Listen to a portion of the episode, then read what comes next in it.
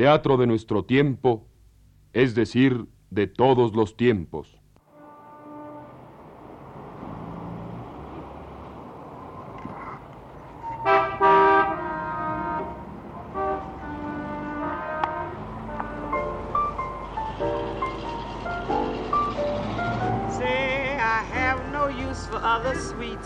of any kind, baby, since the day you came around. From the start, I instantly made up my mind that you're the sweetest sweet that can be found. You so sweet, can't be beat. Nothing sweeter ever stood on feet. Antes del desayuno de Eugenio O'Neill, por Pink Crespo y Enrique Lizalde. Adaptación radiofónica de Max Sau, guion de Carlos Illescas. When you pass by, flowers bloom beside, and I know the reason why. You're much sweeter, goodness knows, honeysuckle Mm, don't buy sugar. You just have to touch my cup. Say you're my sugar. It's sweet when you stir it up. Big when I'm taking sips from your tasty lips honey berry chips. Your confection goodness knows my da da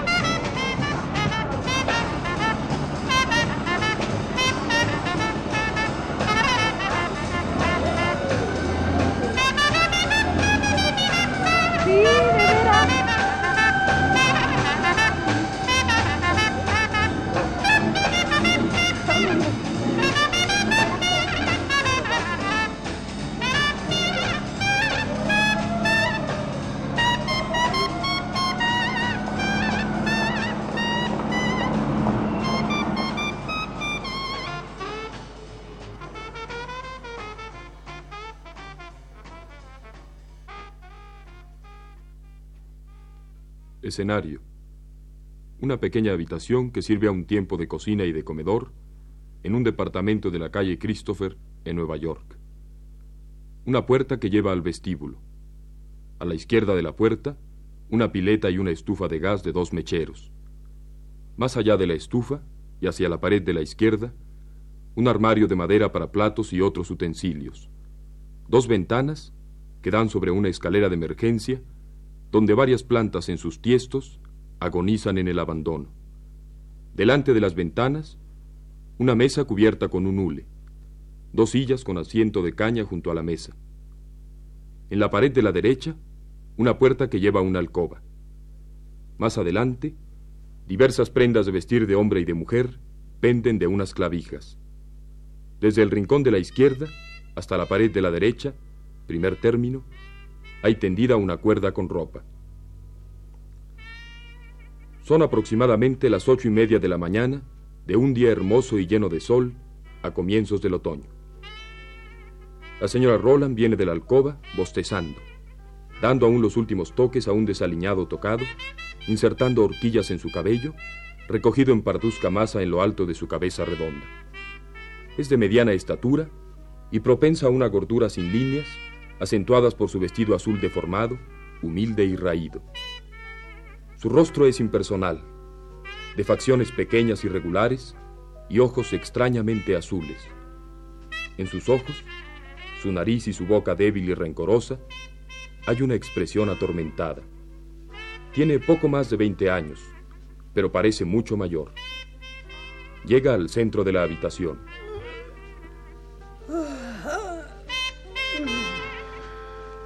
Soñolientos ojos se pasean absortos por todo lo que la rodea, con la irritación propia de aquel para quien un largo sueño no ha significado un largo descanso. Va con aire cansado hacia la ropa que cuelga a la derecha y descuelga un delantal. Se lo ciña a la cintura, dejando escapar un... Maldito sea. Cuando el nudo no obedece a sus torpes dedos. Por fin consigue atarlo y va lentamente hacia la estufa de gas y enciende uno de los mecheros. Llena la cafetera en la pileta y la pone sobre la llama. Luego se desploma en una silla que está junto a la mesa y se pone una mano sobre la frente como si le doliera la cabeza. De pronto, su rostro se ilumina como si recordara algo y mira el armario de los platos. Luego dirige una penetrante mirada hacia la puerta del dormitorio y escucha atentamente durante unos instantes. Alfredo. Alfredo. No tienes por qué fingir que estás dormido. De la alcoba no llega la menor respuesta y la señora Roland, tranquilizada, se levanta y va cautelosamente hacia el armario. Abre con lentitud una de las puertas, cuidando mucho de no hacer ruido, y saca de su escondite detrás de los platos una botella de ginebra y un vaso. Al hacerlo, mueve el plato de arriba, que tintinea levemente. Al oír esto, la señora Roland sufre un sobresalto culpable y mira con malhumorado desafío la puerta del cuarto contiguo. Alfredo. Después de una pausa, durante la cual trata de percibir algún sonido, toma el vaso y se sirve una buena cantidad de ginebra y lo apura. Luego, precipitadamente, repone la botella y el vaso en su escondite. Cierra el armario con el mismo cuidado con que lo ha abierto y con un gran suspiro de alivio se deja caer nuevamente en su silla. La gran dosis de alcohol le ha causado un efecto casi inmediato. Sus facciones se vuelven más animadas. Parece cobrar energías y mira la puerta de la alcoba con una sonrisa dura y vengativa. Sus ojos pasean una rápida mirada por la habitación y se posan sobre un saco y un chaleco de hombre que penden a la derecha. Se encamina cautelosamente hacia la puerta abierta y se detiene allí sin que la vea el que está dentro y escucha tratando de sorprender algún movimiento. Alfredo. Nuevamente no hay respuesta. Con ágil movimiento, la señora Rowland descuelga el saco y el chaleco y vuelve con ellos a su silla. Se sienta y saca los diversos objetos que contiene cada bolsillo, pero los reintegra rápidamente a su sitio. Por fin, en el bolsillo interior del chaleco, encuentra una carta.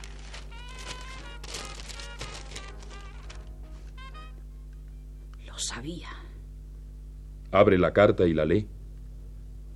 En el primer momento, su expresión revela odio e ira, pero a medida que avance en la lectura hasta acabarla, se trueca en triunfante malignidad. Durante un instante queda muy pensativa. Luego vuelve a poner la carta en el bolsillo del chaleco y cuidando aún de no despertar al durmiente, cuelga nuevamente las prendas en la misma clavija, va hacia la puerta de la alcoba y atisba. Alfredo. Alfredo. ¿No te parece que ya es hora de levantarte? ¿Piensas quedarte en cama todo el día? Ya sé que eres lo suficientemente aragán para pasarte la vida en la cama. ¿Qué hora será? Ya no podemos saberlo desde que empeñaste estúpidamente el reloj. Era el último objeto de valor que teníamos y lo sabías. Solo has pensado en empeñar, empeñar, empeñar. Cualquier cosa, con tal de alejar la hora de buscar empleo. Cualquier cosa con tal de no trabajar como un hombre. Alfredo, levántate, ¿me oyes? Quiero hacer esa cama antes de salir. Estoy harta de que esto esté en desorden por tu culpa. Y por cierto, que no podemos quedarnos mucho tiempo aquí a menos que consigas dinero en alguna parte. Dios sabe que yo hago lo mío y más aún, yendo a coser a domicilio todos los días. Mientras tú haces el caballero y holgazaneas por las tabernas con ese hato de inútiles artistas del Square. ¿Y dónde conseguirás dinero? Quisiera saber yo. En esta semana tenemos que pagar el alquiler y ya sabes cómo es el dueño de la casa. No nos dejará vivir aquí un solo minuto más si no le pagamos puntualmente. Dices que no puedes conseguir trabajo. Eso es mentira y tú lo sabes. Nunca lo buscaste siquiera. Se te pasan los días vagabundeando por ahí, escribiendo poemas y cuentos estúpidos que nadie quiere comprar. Y me explico que no quieran comprarlos. Pero te advierto que yo siempre puedo conseguir trabajo y lo consigo. Eso solo nos salva de morirnos de hambre. Se levanta y va hacia la estufa. Mira la cafetera para ver si el agua hierve y vuelve y se sienta. Hoy tendrás que conseguir dinero en alguna parte. Yo no puedo hacerlo todo y no lo haré. Tienes que recobrar el sentido común. Tienes que pedirlo, mendigarlo o robarlo donde sea. Pero ¿dónde quisiera yo saber? Eres demasiado orgulloso para mendigar. Y has pedido ya todos los préstamos posibles. y no tienes ni valor para robar. Por amor de Dios, ¿no te has levantado todavía? Es muy propio de ti eso de fingir que duermes. Ah, te has levantado. Bueno, ya era hora. No tienes por qué mirarme así. Tus desplantes no me engañan ya. Te conozco demasiado, mejor de lo que supones, a ti y a tus andanzas. Conozco un montón de cosas, querido. Oh, no, no, no, no, no, no te preocupes de lo que sé. Te lo diré antes de irme, no te aflijas. Bueno, supongo que más vale preparar el desayuno. Y no porque haya mucho que preparar. Salvo que tengas algún dinero. ¡Qué estúpida pregunta! A estas horas yo debería conocerte mejor ya. Cuando te fuiste anoche tan malhumorado, me imaginé lo que pasaría. No se te puede tener la menor confianza. ¿En qué estado regresaste a casa? Nuestra riña te sirvió de pretexto para mostrarte brutal. ¿De qué te valió empeñar el reloj si solo lo querías para derrocharlo en whisky? Va hacia el armario y saca platos y tazas mientras habla. Apresúrate. Últimamente, gracias a ti, no tardo mucho en preparar el desayuno. Esta mañana solo tenemos pan, mantequilla y café. Y ni siquiera tendrías eso si yo no me estropeara los dedos cosiendo. Oh, el pan está duro. Bueno, supongo que te gustará. Tú no te mereces nada mejor. Pero yo no veo por qué de sufrir yo. El café estará dentro de un momento y no esperes que te lo sirva. ¿Qué diablos estás haciendo ahora? Bueno, por lo menos estás casi vestido. Creí que te habías metido en la cama de nuevo. ¿Qué aspecto horrible tienes esta mañana? Afeítate, por el amor de Dios, estás repulsivo. Pareces un vagabundo. Por algo nadie quiere darte empleo. No, no los culpo. Tu aspecto no es ni medianamente decente. Aquí hay mucha agua caliente, no tienes la menor excusa. Toma. Él tiende la mano en procura del tazón. Se ve una mano sensible, de finos dedos, que tiembla, y parte del agua se derrama sobre el piso. Mira cómo te tiembla la mano. Más vale que abandones la bebida. No puedes soportarla. Los hombres como tú son los mejores candidatos al delirium tremens. Esa sería la gota que hace desbordar el vaso. Mira cómo has dejado el piso. Hay colillas y ceniza en toda la habitación. ¿Por qué no las tiraste en un plato? No, no serías lo bastante considerado para hacerlo. Nunca piensas en mí. Tú no tienes que barrer la habitación y eso es todo lo que te importa. Toma la escoba y comienza a barrer malignamente, levantando una nube de polvo. De las habitaciones interiores llega el rumor de una navaja de afeitar que afila. ¡Apresúrate! Ya debe ser casi hora de que me vaya. Si llegara tarde me expondría a perder mi empleo y entonces ya no te podría seguir manteniendo. Y entonces tendrías que trabajar o hacer alguna cosa horrible de esa especie.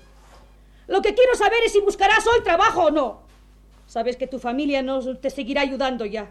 También ellos están hartos de ti. Estoy cansada de toda esta vida. Ganas me dan de irme a casa, pero soy demasiado orgullosa para permitir que te sepan un fracasado. A ti, el hijo único del millonario Roland, el egresado de Harvard, el poeta, el hombre notable del pueblo. ¡Bah! No serían muchas las que me envidiarían mi hombre notable si supieran la verdad. Me gustaría saber una cosa. ¿Qué ha sido de nuestro matrimonio? Aun antes de que tu padre millonario muriera debiéndole dinero a todo el mundo, nunca derrochaste un solo minuto con tu esposa. Supongo que a tu entender yo debía darme por satisfecha con tu honorable actitud al casarte conmigo después de después de haberme puesto en dificultades. Yo te avergonzaba ante tus refinados amigos porque mi padre solo era un tendero, y eso es lo cierto. Pero por lo menos es un hombre honrado y tú no podrías decir lo mismo del tuyo. Sigue barriendo enérgicamente hacia la puerta. Se apoya sobre su escoba por un momento. Suponías que todos te creerían que te habías visto obligado a casarte conmigo y te compadecerían, ¿verdad? No, no vacilaste mucho para decirme que me querías y hacerme creer en tus mentiras. antes de que sucediera aquello, ¿no es eso? Me hiciste suponer que querías que tu padre no me sobornara, como trató de hacerlo. Pero ya sé a qué atenerme. Por algo he vivido tanto tiempo contigo. Es una suerte que nuestro pobre hijo naciera muerto después de todo. ¿Qué padre hubiera tenido? Pero no soy la única que tiene que agradecerte su desdicha. Hay por lo menos otra. Y esa no puede tener esperanzas de casarse contigo ahora. Asoma la cabeza al cuarto contiguo. ¿Qué me dices de Elena? Retrocede del vano de la puerta con un sobresalto algo asustada. No me mires así. Sí, he leído esa carta y qué, tenía derecho a leerla. Soy tu esposa. Y sé todo lo que hay que saber, de modo que no me mientas. No tienes por qué mirarme así. Ya no podrás intimidarme con esos aires de hombre superior. Si no fuese por mí, te iría sin desayunarte esta mañana. Vuelve a dejar la escoba en el rincón. Nunca me agradeciste en lo más mínimo lo que he hecho. Va hacia la estufa de gas y echa café en la cafetera. El café está listo. No te esperaré. Vuelve a sentarse. ¿Cómo me duele la cabeza esta mañana?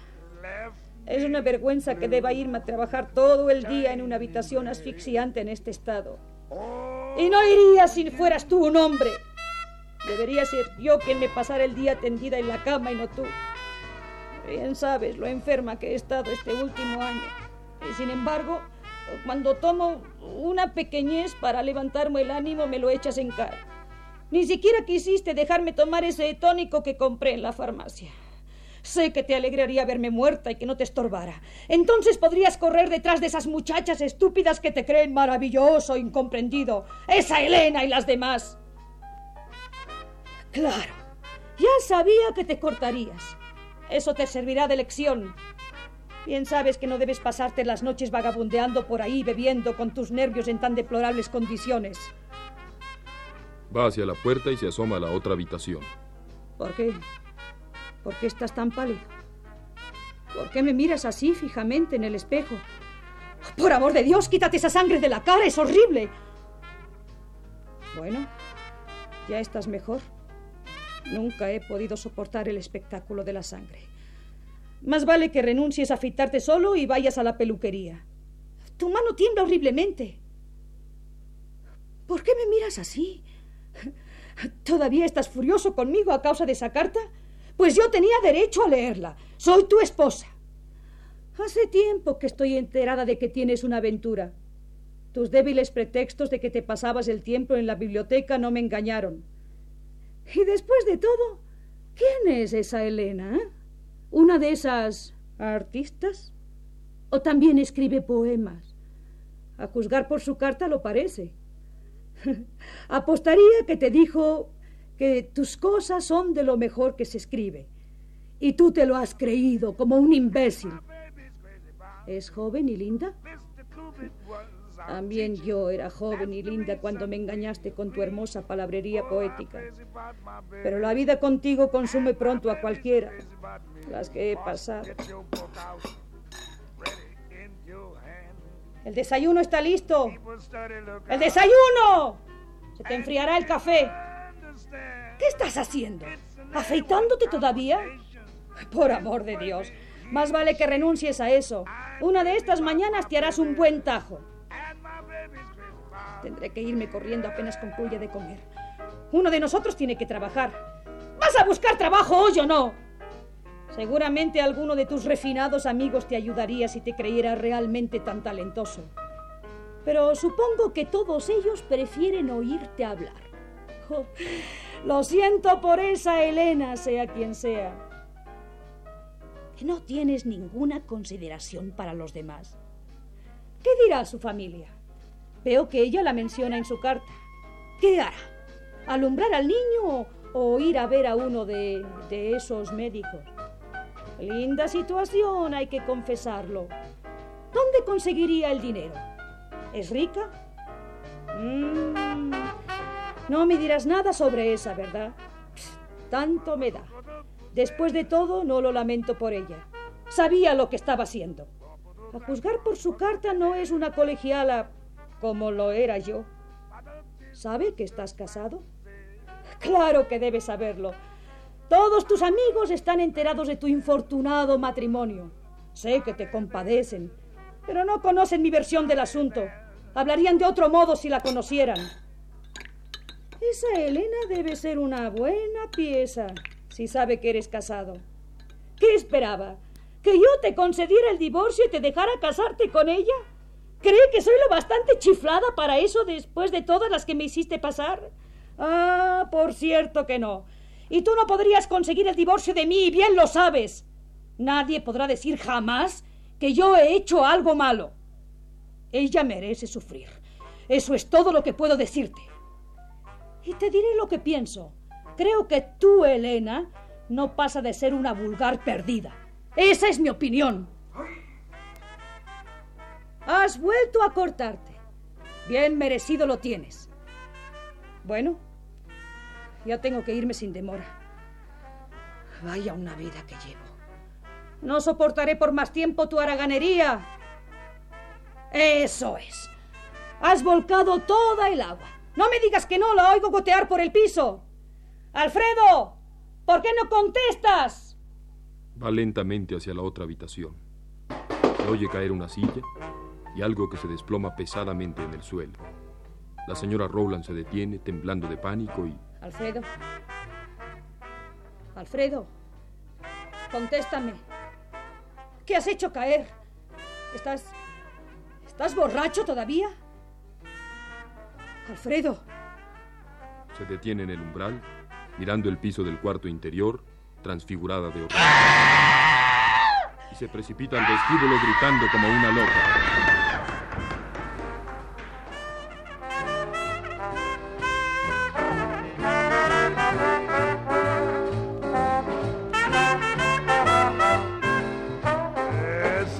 Keeping out of mischief now. Really am in love somehow. I'm through playing with fire. It's you whom I desire. All the world can plainly see. You're the only one for me. Yes, I have told them in advance. They can't break out our romance. Living it up every vow. Keeping out of mischief now.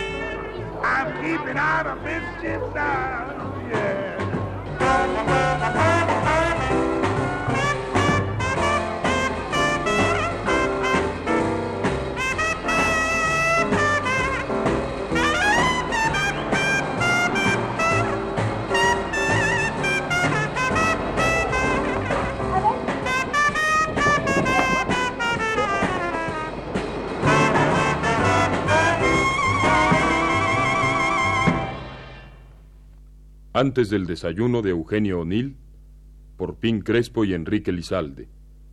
Adaptación radiofónica de Max Aub. Guión de Carlos Illescas.